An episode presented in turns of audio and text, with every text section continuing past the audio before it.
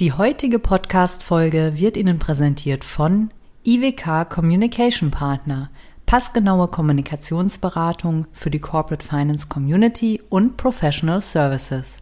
Mehr dazu auf www.iwk-cp.com. Also ich glaube immer noch, dass einige Häuser in Produkten oder auch in Kundensegmenten unterwegs sind, wo man sich ernsthaft die Frage stellen muss, ob das sinnvoll ist, ob man da noch ein, ein Right to Win hat oder ob man im Grunde genommen nicht besser an der einen Stelle eben halt auch mal was abschneiden muss, was beenden muss, um dafür eben halt aber auch Ressourcen zu nutzen, um da, wo man ohnehin schon stark ist, noch stärker zu werden und den Fokus klarer zu setzen. Am Ende ist äh, für meine Begriffe entscheidend, dass ich eine strategische Ausrichtung in der Konstellation, wie, wie es eben in dem CIB-Modell auch geplant ist, dass man das auch mal über einen längeren Zeitraum verfolgt und wirklich auch diese verlässliche Partnerschaft mit, mit dem mittelständischen Kunden oder generell zu Kunden äh, aufbaut. Wir haben zu häufig gesehen, dass das eben halt dann auch nach, nach zwei Jahren, nach drei Jahren oder nach vier Jahren auch wieder wieder adjustiert worden ist, wenn man es nett ausdrückt. Äh, ähm, und, und das ist sicherlich nicht die, die Basis dafür, eben zu dieser verlässlichen Partnerschaft mit den Kunden zu kommen.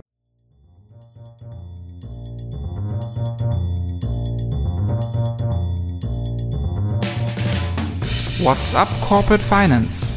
Der Podcast für die deutsche Corporate Finance Szene. Immer freitags zum Start ins Wochenende. Mit spannenden Gästen aus der Banking-, Berater- und Finanzinvestor-Szene.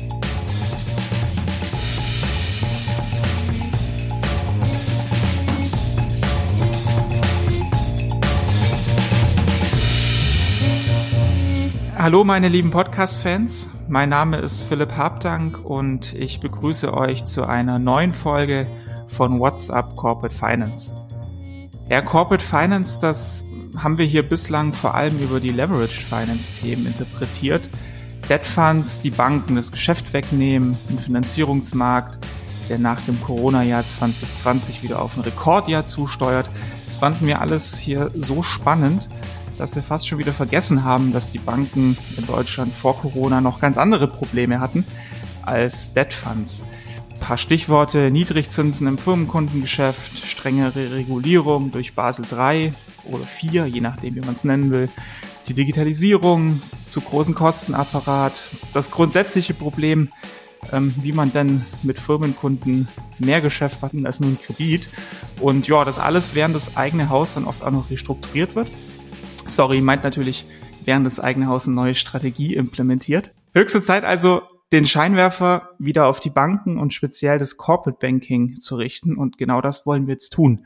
Ähm, das mache ich aber wie immer nicht alleine, sondern dafür habe ich mir einen Analysepartner herangeschafft. Das ist heute der Andreas Becker.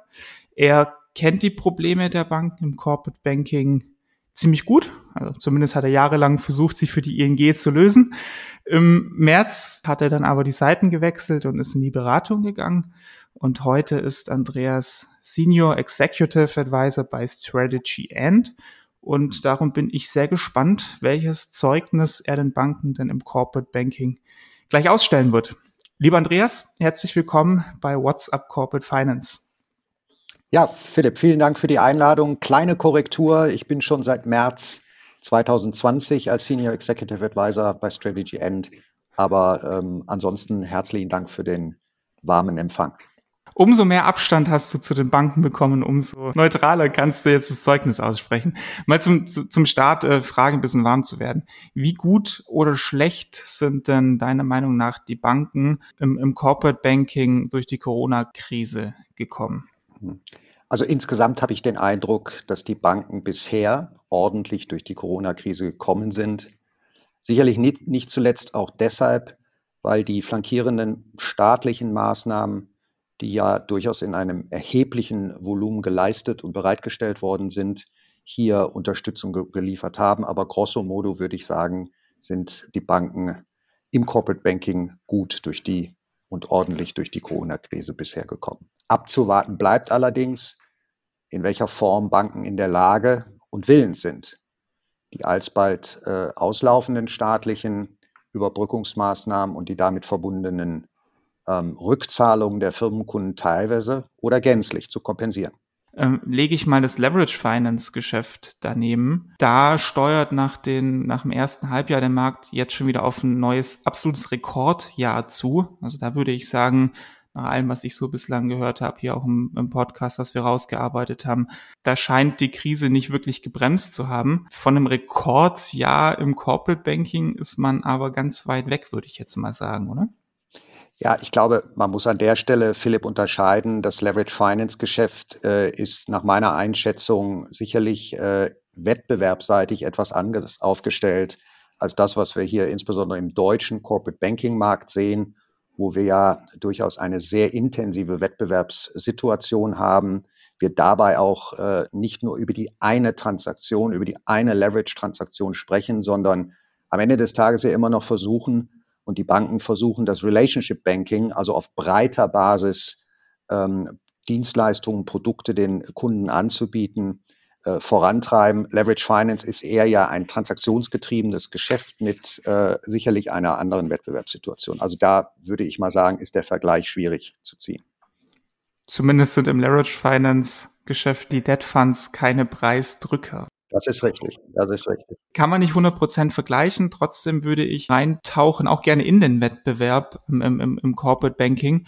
Kannst du auseinanderklamüsern, welche Banken deiner Meinung nach besser oder schlechter bislang durch Corona durchgesteuert sind? Machst du da Unterschiede in den Strategien, dass die Privatbanken, Geschäftsbanken besser waren als die Landesbanken oder sind die Auslandsbanken gut durchgekommen? Sind die Auslandsbanken abgehauen, was ihnen ja immer von den Geschäftsbanken vor der Krise vorgehalten wurde? Kannst du da mal so einen Sektorüberblick geben? Äh, sehr gerne. Wobei ich, ich fairerweise sagen muss, die, die, die Unterschiede sind auf jeden Fall vorhanden. Allerdings bin ich schon der Meinung, dass diese unterschiedlichen Herausforderungen äh, schon vor der Pandemie äh, vorherrschten und äh, letztlich die, die Corona-Krise hier nur als, als, äh, ja, als Beschleuniger gewirkt hat.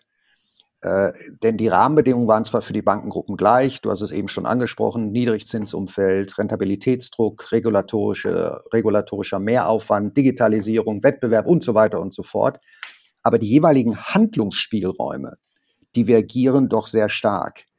In der, in der Krise haben wir gesehen, dass es da eine, eine Bandbreite gibt von, lass uns mal auf unsere Kernkunden fokussieren, äh, bis hin aber auch eben zur gezielten Geschäftsausweitung. Also die Bandbreite ist dort sehr, sehr groß und äh, ich denke, es ist nicht überraschend, ähm, dass insbesondere die internationalen Häuser weitestgehend ähm, eben halt, weil sie anders aufgestellt sind, weil sie immer noch ein, ein, ein, ein Element ähm, zusätzlich zu den rein äh, deutschen agierenden Banken haben, dass sie international mit den Kunden punkten können, die begleiten können. Deutschland ist immer noch eine Exportnation.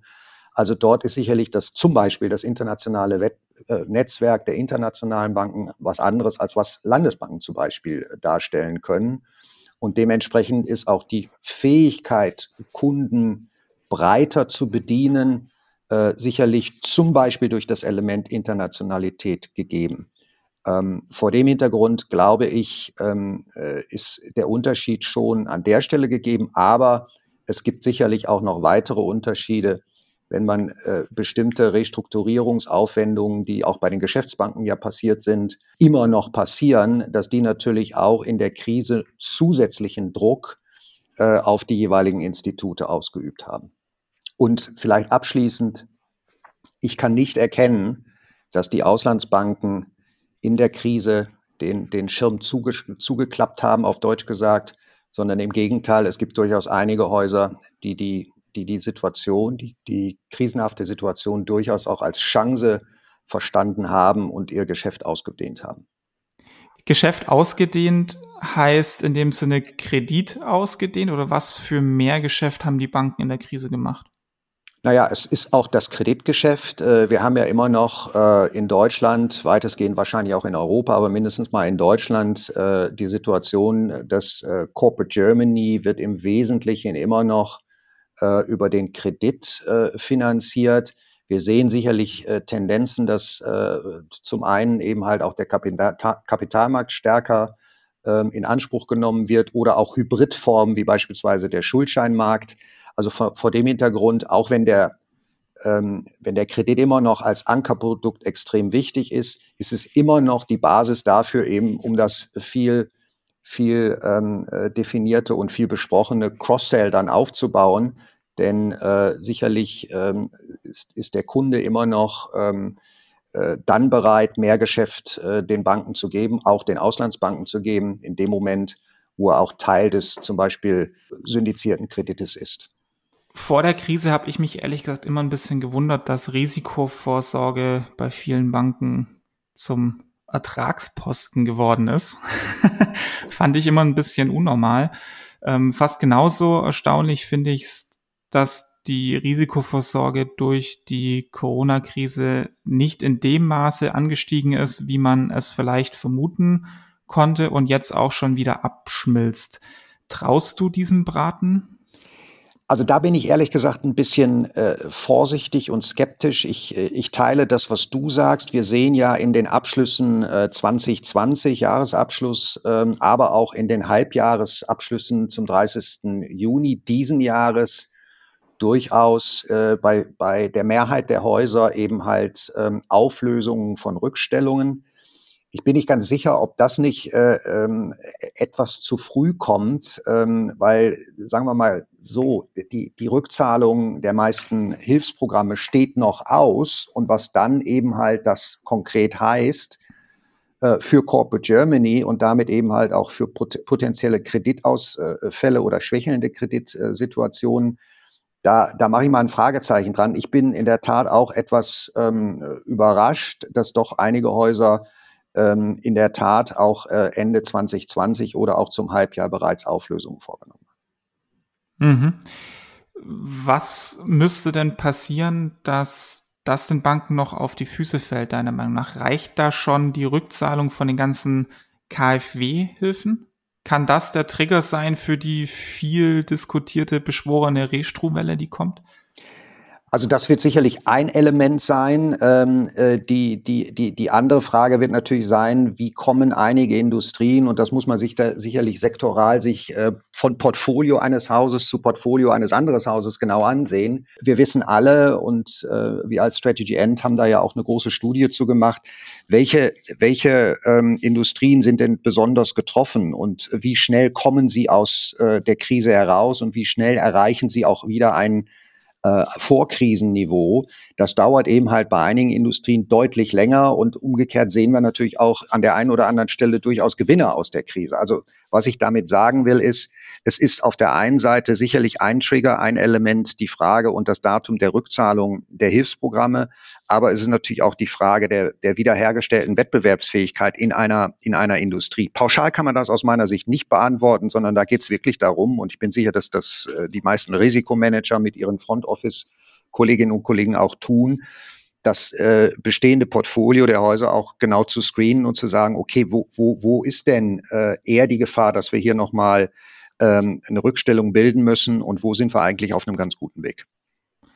Dann hoffe ich mal, dass es noch genug und vor allem auch genug qualifizierte Workout-Banker in den Banken gibt, die das dann auch stemmen können, sofern es denn passiert, was wir natürlich nicht hoffen. Aber trotzdem finde ich es schon erstaunlich, ich habe es in der Intro gesagt, dass sich die Banken da so ein bisschen in der Corona-Krise durchgemogelt haben, habe ich das Gefühl. Sie waren auf einmal nicht mehr der, der Auslöser der Krise, sie waren ganz für viele ganz ungewohnt plötzlich Teil der Lösung, was man so ja auch nicht immer kannte. Und mein Eindruck ist, dass da so ein bisschen der Scheinwerfer wegging von den Problemen, die die Banken im, im Corporate Banking vorher schon hatten. Und deswegen würde ich da jetzt mit dir gerne mal genauer drauf leuchten, was denn da Stand der Dinge ist. Beginnen wir mal ganz oben bei der, ja, eigentlich bei der Topline, bei der Strategie. Die Deutsche Bank hatte eine mehrere Restrukturierungen, Repositionierung durch. Die Commerzbank hat ja auch schon mehrere Sachen versucht. Jetzt kam die HSBC global noch mit dazu. Was machen denn deiner Meinung nach die, die größeren Umbauten der großen Häuser? Sind die on track? Bremst das im Corporate Banking? Kommen die Banken da jetzt endlich mal voran? Wurde da durch Corona was verschoben oder vielleicht sogar beschleunigt? Wie guckst du da von außen drauf? Also ich würde, würde in der Tat sagen, dass Corona, ähm, ich glaube, die Notwendigkeit, hier Geschwindigkeit aufzunehmen, um ein Zielbild wirklich äh, zeitnah zu erreichen, wo man sich eigentlich hinentwickeln will. Also ich habe es eingangs gesagt, da ist ähm, äh, Corona eher ein Beschleuniger. Ähm, du hast einige Häuser angesprochen. Ich, ich glaube, ähm, es ist unbenommen, da braucht man nur die Zeitung aufschlagen dass wir äh, weiterhin ähm, und nicht nur bei den genannten Namen, sondern auch darüber hinaus äh, Anpassungsbedarfe sehen, äh, auch Restrukturierungen sehen. Die Frage auch, äh, wie ist denn am Ende des Tages, was will ich denn eigentlich im Firmenkunden erreichen und was kann ich eigentlich erreichen? Ja, also die ganzen Themen, die du auch eingangs gesagt hast und die die wir sicherlich hier auch nochmal streifen werden, Margenumfeld äh, oder Niedrigzinsumfeld, schrumpfende Zinsmargen, Kampf um Cross-Sell, äh, hohe Wettbewerbssituation, Digitalisierung, Kosten, Kostensenkungsprogramme und weitere regulatorische Anforderungen, das ist ja nicht weg. Das ist ja alles noch da. Und äh, nochmal, ich bin fest davon überzeugt, dass ähm, da auch mit Hochdruck dran gearbeitet wird. Äh, und da hat die Krise sicherlich einen beschleunigenden Effekt. Bin ich bei dir? Ich glaube, in puncto Digitalisierung war die Krise auf jeden Fall ein Beschleuniger? Sind die Banken da deiner Meinung nach im Corporate Banking jetzt schon gut? Was für eine Schulnote gibst du ihnen da? Also ich würde, würde, würde da die Schulnote befriedigend plus äh, nennen. Warum befriedigend plus? Ähm, weil äh, das, der Begriff Digitalisierung ist natürlich äh, ein, ein sehr breiter Begriff. Nur die, durch die Tatsache, dass man jetzt äh, mehrere Präsenzmeetings über, über WebEx oder über andere Kanäle äh, virtuell machen kann, deshalb ist man noch lange nicht digital. Es geht ja darum, ob ich in der Lage bin, an zwei Stellen wirklich ähm, äh, zu punkten. Das eine ist, äh, schaffe ich es über eine Prozessoptimierung, über digitale Elemente, meine Prozesslandschaft weniger komplex zu machen, damit eben halt einfacher und letztlich auch, äh, darum soll es ja auch gehen, auch gegenüber dem Kunden das ähm, hinzubekommen, dass ich schneller äh, im Hinblick auf eine, eine bessere Service-Exzellenz unterwegs bin. Da ist aus meiner Sicht noch viel zu tun. Und der zweite Teil, der wird äh, tendenziell schon mal ganz gerne vergessen. Ich halte ihn aber für genauso wichtig, weil er eine Chance bietet. Das ist nämlich die Frage, wie kann ich mein bestehendes Produktangebot im Zweifel auch ähm, durch das ähm, Nutzen von digitalen Plattformen im äh, Fremdkapitalbereich, in bestimmten Produkten, sei es Supply Chain Finance oder dergleichen, optimieren, ergänzen äh, und damit auch dem, dem Kunden ein breiteres äh, ähm, ein breiteres Angebot zu machen. Was, was mir bei vielen Häusern ein Stück weit fehlt, ist, ähm, und es ist sicherlich der Tatsache geschuldet, dass so viele Themen, die vor der Krise schon da waren, die jetzt nochmal stärker zum Tage getreten sind, wo setze ich da meine Schwerpunkte? Und da glaube ich und bin letztlich fest davon überzeugt, da ist wichtig, dass man sagt, das will ich und dann muss man das auch stringent umsetzen. Das ist an der einen oder anderen Stelle noch ein bisschen vorsichtiger, vielleicht auch ein bisschen halbherziger. Das kann jeder einwerten, wie er mag. Aber ich glaube, dass auch da die erste Frage sein muss, was will ich im Firmenkundengeschäft eigentlich erreichen? Was kann ich erreichen und welche Zutaten brauche ich dafür? Und da bin ich sehr sicher, insbesondere vor dem Hintergrund Kostendruck, dass man dort auch über digitale Lösungen sowohl auf der Kosteneinsparungsseite als auch auf der Angebotsseite für den Kunden deutlich mehr machen könnte, als es bisher grosso modo gemacht wird. Sicherlich gibt es da äh, auch Ausnahmen, wo es besser läuft. Aber wo müssten deiner Meinung nach die Banken da wirklich ran, ähm, damit sie da auf ein wettbewerbsfähiges Niveau kommen? Also ich glaube immer noch, dass einige Häuser äh, in, in Produkten oder auch in Kundensegmenten unterwegs sind, wo man sich ernsthaft die Frage stellen muss, ob das sinnvoll ist, ob man da noch ein, ein Right to Win hat oder ob man im Grunde genommen nicht besser an der einen Stelle eben halt auch mal was abschneiden muss, was beenden muss, um dafür eben halt aber auch Ressourcen zu nutzen, um da, wo man ohnehin schon stark ist, noch stärker zu werden und den Fokus klarer zu setzen. Also ich bleibe nochmal bei meiner, äh, bei meiner Eingangsstatements. Ich muss irgendwann natürlich wissen, was ich, was ich erreichen will und wo ich das erreichen kann und mit wem ich das erreichen kann. Und das geht teilweise eben halt nur, indem man auch bestimmte Dinge beendet und klar sagt, da habe ich äh, im, im Vergleich zum Wettbewerb mehr Kosten als Erträge und dann macht es eben halt schlichtweg keinen Sinn. Also wirklich eine stringente Umsetzung einer strategischen Ausrichtung, wo man sich als Haus eben halt auch im Wettbewerb, beweisen und behaupten kann und eine faire Chance hat, auch ähm, gutes Geschäft zu generieren. Damit rennen die Banken aber ja schon länger durch die Gegend, ähm, dass sie sagen, Geschäftsbeziehung mit einem Firmenkunden muss profitabel sein. Die, die es nicht sind, ähm, also die nicht mehr als den Kredit äh, machen, davon trenne ich mich. Das kriegt man jetzt nach außen nicht immer ganz so transparent mit, wie oft das passiert. Klar, manchmal kriegt man als Journalist ein paar Beschwerdeanrufe, aber das hält sich, glaube ich, immer noch in Grenzen. Machen die Banken es denn konsequent, dass sie sich von den unrentablen Produkten und Geschäften trennen? Also ich glaube nicht, dass das konsequent passiert, zumindest an immer noch zu vielen Stellen. Äh, man muss fairerweise aber auch sagen, dass natürlich die äh, Rahmenbedingungen, die Voraussetzungen, auch die, die Einbettung, äh, wir haben eben über unterschiedliche Bankengruppen äh, gesprochen, die sind natürlich unterschiedlich. Wenn ich ein Haus nehme, wo äh, im Zweifel ein äh, Private äh, Equity Investor der, der größte Shareholder ist, dann wird sicherlich mit einer ganz anderen Stringenz und ähm, mit einer ganz anderen Disziplin an, an diesen Themen gearbeitet, als wenn ich äh, im Zweifel auch einen, einen öffentlichen äh, Anteilseigner habe, der natürlich auch ganz anders nochmal sicherlich die Ergebnisse einer Bank einwertet und, und, und letztlich auch äh, mit, mit natürlich zu vertreten hat, aber dort eben halt auch einen anderen im Zweifel auch einen politischen Auftrag hat im Sinne von Wirtschaftsförderung und so weiter und so fort. Also ich will da jetzt gar nicht so sehr den schwarzen Peter an die eine oder an die andere Bank geben, sondern es geht, glaube ich, darum, dass man versuchen muss, äh, stärker als bisher eben halt auch nicht nur die Bruttoeinkünfte zu messen, um den, äh, um die Infrastruktur letztlich zu bedienen, sondern am Ende des Tages äh, ist die große Frage, wer schafft es, die Profitabilität wirklich in den Vordergrund zu stellen und dementsprechend auch Maßnahmen stringent durchzuführen. Das ist aber, wie gesagt, aufgrund einiger Eigentümerstrukturen eben halt auch nicht immer ganz einfach. Und äh, ich habe ja gerade da ein Beispiel genannt. Mhm. Heißt, du hast ein klares Plädoyer für die Privatisierung von bestimmten Bankengruppen durch Private Equity Investoren, höre ich daraus? Nein, nein, das habe ich nicht gesagt. Ich glaube, ähm, wir sind durchaus auch in verschiedenen anderen Krisen in der Vergangenheit sehr gut über das Drei-Säulen-Modell, ähm, äh, S-Finanzgruppe, Genossenschaftsbereich und Geschäftsbanken, national oder international, äh, am Ende des Tages äh, für, für auch für die deutsche Wirtschaft sehr gut gefahren. Aber ich glaube, am Ende des Tages muss jeder auch seinen Bereich finden und suchen, um wirklich auch in der Lage zu sein, im Wettbe Wettbewerb zu bestehen.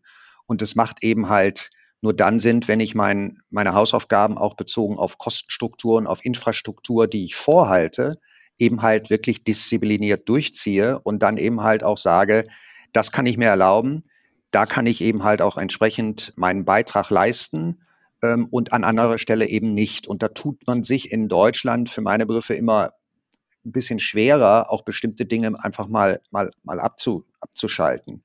Und äh, letztlich versuchen alle irgendwie noch so ein bisschen Vollsortimenter zu sein. Ähm, und das ist schwierig bei den genannten Rahmenbedingungen, die wir jetzt mehrfach zitiert haben, dieses profitabel ähm, äh, sicherstellen zu können. Profitabel ist ein gutes Stichwort. Der Einstieg im deutschen Corporate Banking ist ja, hast du vorher auch gesagt, eigentlich immer über den Kredit.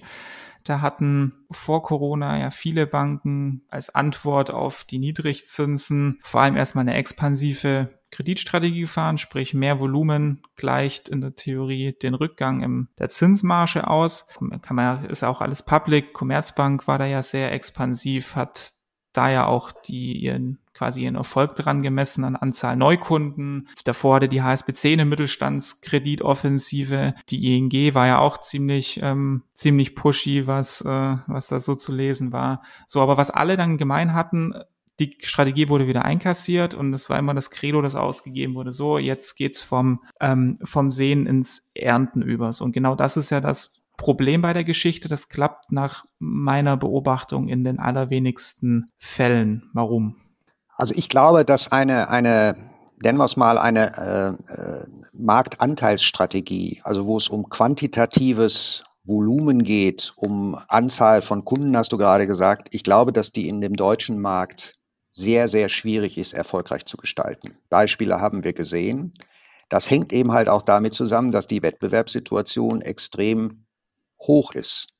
Und äh, du hast gerade die ING äh, angesprochen. Also ich äh, kann mich nicht erinnern und glaube auch nicht, dass die ING mindestens nicht zu meiner Zeit jemals eine Marktanteilsstrategie gefahren hat, zumindest nicht in Deutschland, sondern es geht darum, die Kunden zu gewinnen, die auch ein Stück weit zu dem, was eine ING kann, passen. Und umgekehrt bezogen auf die Häuser, die versucht haben, eine Marktanteilsstrategie zu fahren in Deutschland, kann ich nur sagen, es ist eben halt, bleiben wir mal bei dem Beispiel Holland. In Holland beherrschen mehr oder weniger eine Handvoll an Banken den Corporate-Markt. Also vier bis fünf Banken haben 90 plus Prozent des, des Marktes. Wenn wir nach Deutschland schauen, sind es ungefähr fünf Banken, die haben weniger als 30 Prozent und das sind die Marktführer. Also mhm. ich will damit sagen, der Wettbewerb in Deutschland ist um Längen größer als in vielen unserer Anrainerländer. Und äh, da zu glauben, rein über eine Marktanteilsstrategie zu kommen, ist schon sehr, sehr schwierig, weil man eben halt trotzdem einen sehr hohen Wettbewerb hat und weil man eben trotzdem sicherlich den Margenverfall dann auch gesehen hat und der eben halt dazu geführt hat, dass da unterm Strich relativ viel, relativ wenig Profit before Tax äh, am Ende des Tages rausgekommen ist. Heißt die expansive Kreditstrategie, würdest du sagen, ist gescheitert? Also ich, ich äh, würde nicht zwingend sagen, dass sie gescheitert ist, weil es gibt ja durchaus andere Häuser, äh, die das etwas anders gemacht haben. Die, die, die sind aber auch in der Lage, mit anderen Zutaten, mit anderen Elementen zu punkten. Ich habe eben ein, ein, ein Thema Internationalität angesprochen. Ein anderes Thema ist sicherlich Fokussierung auf bestimmte Industrien.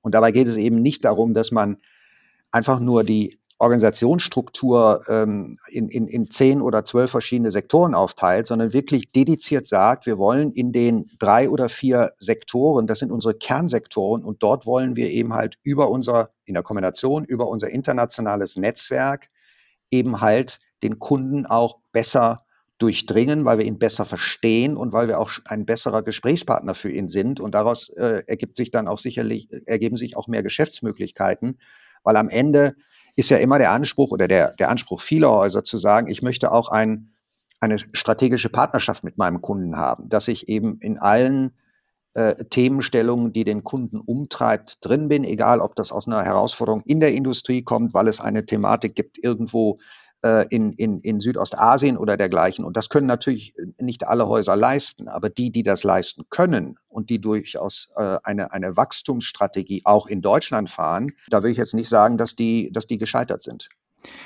Aus der Idee heraus mit dem Cross-Sell ist ja wenn man mal ehrlich ist, auch dieses CIB-Modell entstanden. Also das Corporate und Investment Banking legt das Firmenkundengeschäft mit dem Investment Banking, was dann ja am Ende die spannenden Cross-Sell-Mandate sind, zusammen. Dieses CIB-Modell, funktioniert das oder muss man auch konsequent sagen, wenn das mit dem Cross-Selling nicht so hinhaut, ist das vielleicht doch nicht das finale, richtige, strukturelle Setting für die Banken? Also im Grundsatz äh, glaube ich nicht, äh, dass man sagen kann, hier ähm, äh, ist, ist das CIB-Modell gescheitert. Auch da gibt es äh, für meine Begriffe gute Beispiele und es gibt auch Beispiele, wo es nicht funktioniert hat.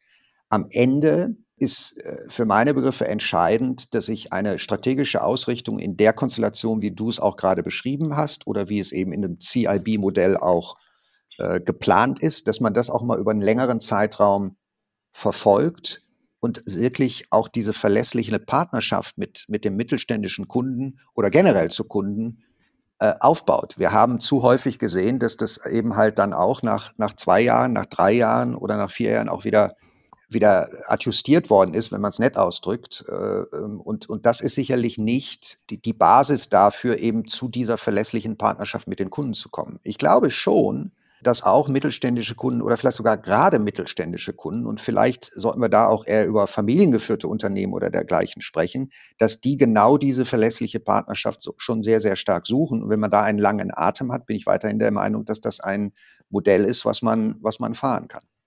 Ich würde jetzt gerne mit dir noch zum Abschluss unser traditionelles äh, Frage-Antwort-Spiel machen. Wir nennen es immer den WhatsApp Corporate Finance Fragen-Quickie. Das sind kurze Ja-Nein-Fragen oder so die Bitte vervollständige mal kurz den Satz. Bist du dabei? Ja. Sehr schön. Frage Nummer eins. Sind die deutschen Banken gut durch die Krise gekommen, ja oder nein? Bisher ja. Kommt auf die Banken im Firmenkundengeschäft noch eine große Restruwelle zu? Ich streiche das groß. Es wird noch eine Restrukturierungswelle kommen. Und sind die Workout-Teams dafür gewappnet innerhalb der Banken? Da gibt es Nachholbedarf. Ist die expansive Kreditstrategie im deutschen Firmenkundengeschäft gescheitert? Letzter Versuch? Sie ist unter Druck gekommen. Geschäftsbanken, Auslandsbanken, Landesbanken oder Sparkassen oder am Ende doch die KfW? Wessen Corporate Banking Strategie überzeugt dich aktuell am meisten? Mich überzeugt am meisten momentan die Strategie von ein, zwei Auslandsbanken, die allerdings auch durchaus, äh, zumindest äh, eine davon, auch durchaus eine deutsche Basis hat. Ja? Das größte Problem der Banken im deutschen Corporate Banking ist, dass der Kredit falsch geprägt, gepreist ist. Und jetzt noch eine persönliche Frage, karrieretechnisch, weil man ja gesehen hat, dass zuletzt einige Firmenkunden, Vorstände und Banker den Weg aus der Bankenbranche rausgesucht haben. Du bist ein Beispiel, der Roland Böckhut ist ja von der Koba zu Bain, der Herr Dombret, dazu hat Oliver Wyman angeheuert, der Herr Bücker ist von der Bayern LB ins Corporate-Geschäft gegangen. Ist es dennoch erstrebenswert, Firmenkundenvorstand zu werden, ja oder nein? Also zunächst mal herzlichen Dank, dass du mich in einer Reihe von solchen ähm, prominenten äh, Mitstreitern nennst. Aber Spaß beiseite. Ja, ich äh, glaube und bin davon überzeugt, dass es immer noch eine spannende Auf Aufgabe ist. Äh, allerdings muss eines sichergestellt sein. Es muss klar abgesteckt sein und idealerweise mit allen Ein Entscheidungsträgern, also mit den Kollegen dann in einem Vorstand oder eben halt auch mit den, mit den Eigentümern, welchen Weg man denn gemeinsam gehen möchte und ob es einen angemessenen Zeitraum gibt, um diesen Weg dann auch ähm, umzusetzen und dort auch die richtigen äh, Maßnahmen ergreifen zu dürfen. Wenn das gegeben ist, ist das weiterhin eine spannende Aufgabe, Dinge gestalten zu können und das eben halt auch zusammen mit, mit Kunden zu tun und tun zu dürfen, ist weiterhin eine spannende Aufgabe. Jetzt hast du dich so gut durch die Ja-Nein-Fragen durchgearbeitet und am Ende ist es dann doch wieder ein Plädoyer geworden, aber das ist auch okay. Vielen, vielen Dank, Andreas, für deine, für deine klaren Worte. Waren auch zwischen den Zeilen, glaube ich, ziemlich eindeutige Botschaften, die du da gesendet hast. Wie immer wird's dazu noch einen kurzen Begleitartikel geben auf unserer, auf unserer Website www.whatsapp-corporate-finance.de. Ansonsten vielen, vielen Dank, Andreas, nochmal für deine Zeit und wenn euch, liebe Zuhörerinnen und Zuhörer, die Folge gefallen hat. Freuen wir uns wie immer, wenn ihr uns in der Szene weiterempfehlt, wenn ihr unseren Podcast abonniert. Wir sind auf allen gängigen Plattformen vertreten. Und ja, das wäre es dann für heute aber auch schon wieder gewesen. Und ich wünsche euch ein schönes und erholsames Wochenende. Bis bald, euer Philipp Habdank.